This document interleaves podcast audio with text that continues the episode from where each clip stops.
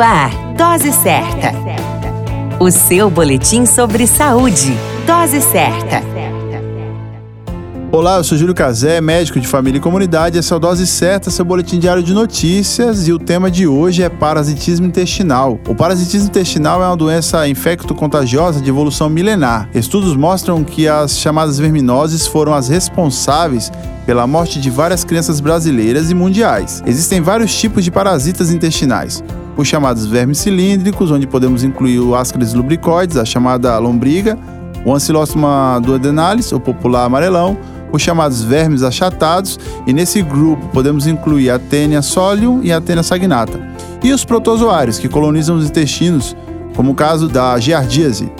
A erradicação desses animais da vida do ser humano está diretamente ligado ao saneamento básico eficaz, bem como atitudes culturais de uma população que inclua medidas de higiene voltada para não contaminação pessoal e coletiva. Vale a máxima: parasitismo intestinal é uma doença séria e tem tratamento demonstravelmente eficaz. Procure um médico e cuide de sua saúde. A qualquer momento retornamos com mais informações. Essa é o Dose Certa, seu boletim diário de notícias. Eu sou Júlio Cazé, médico de família e comunidade. Dose Certa, o seu boletim sobre saúde. Dose Certa.